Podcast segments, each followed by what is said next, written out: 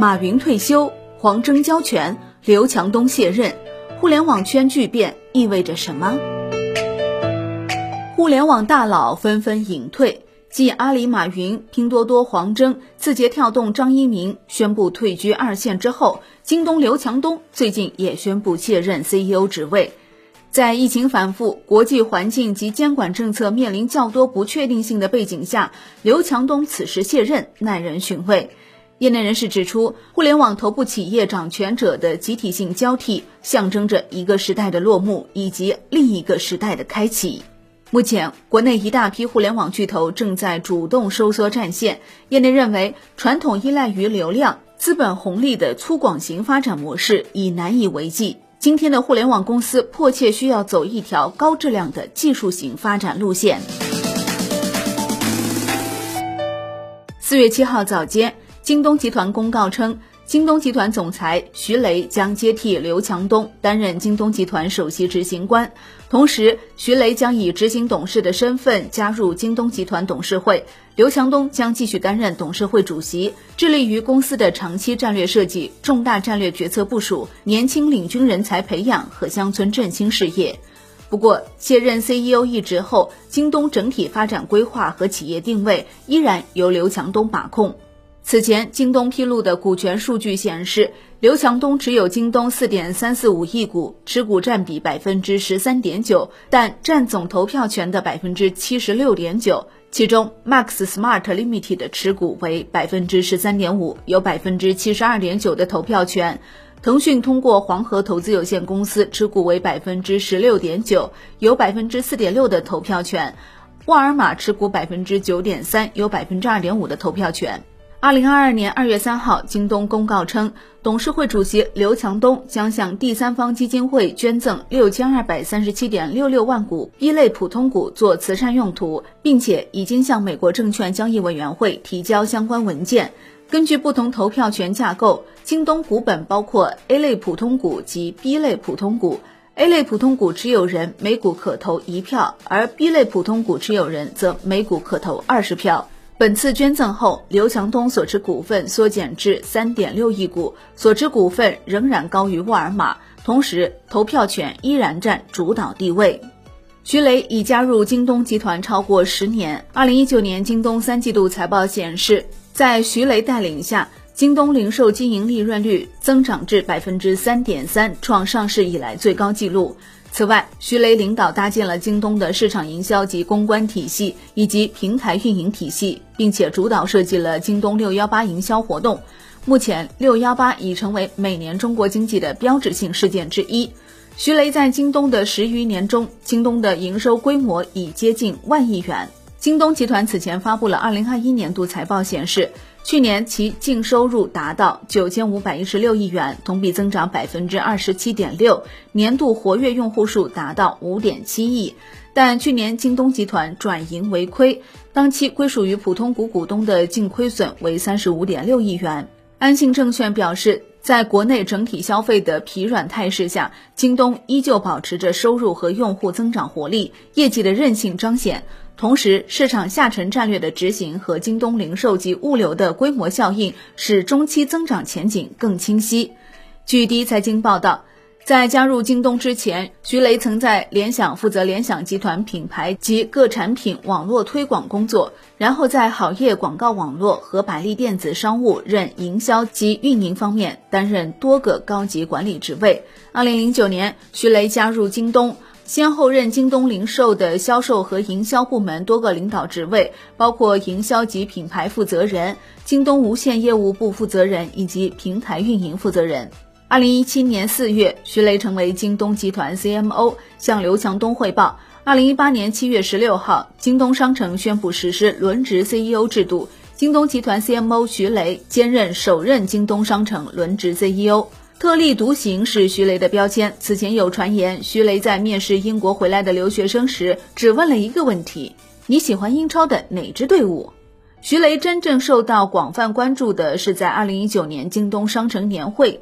2019年1月19号，京东商城举行年会，京东商城轮值 CEO 徐雷成为主讲人，引发外界关注。过去年会的主讲人通常是刘强东，徐雷在年会上表示。京东商城的经营理念是以信赖为基础，以客户为中心的价值创造。年会后，外界猜测徐雷被当二把手培养。徐雷随后在微博上回应称：“别联想太多。”在徐雷的成绩单上，担任京东零售首 CEO 期间，徐雷确立了以信赖为基础、以客户为中心的价值创造经营理念，连续数年带领零售业务实现高质量增长，并推出了供应链中台建设和全渠道战略，加速培育了京东新的增长曲线。此外，徐雷领导搭建了京东的市场营销及公关体系以及平台运营体系，推动了京东向移动化的战略转型。他还主导设计了京东六幺八营销活动，并率先将京东的供应链能力进行对外开放赋能。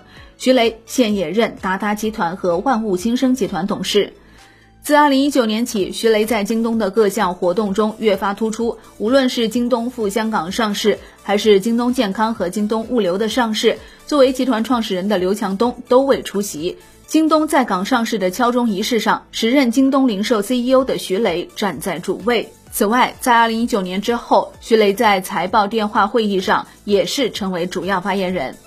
其实，二零二一年以来，多位互联网巨头创始人宣布投身更长期的事业。二零二一年三月，拼多多创始人黄峥卸任拼多多董事长一职，由联合创始人 CEO 陈磊接棒。二零二一年五月和十一月，字节跳动创始人张一鸣先后卸任字节跳动 CEO 和董事会主席职务，由联合创始人梁汝波接任。再往前追溯，二零一三年，马云卸任阿里巴巴集团 CEO。六年之后，在阿里巴巴二十周年庆典上。五十五岁生日当天，马云正式宣布退休，卸任阿里巴巴集团董事局主席，公司全权交给张勇管理。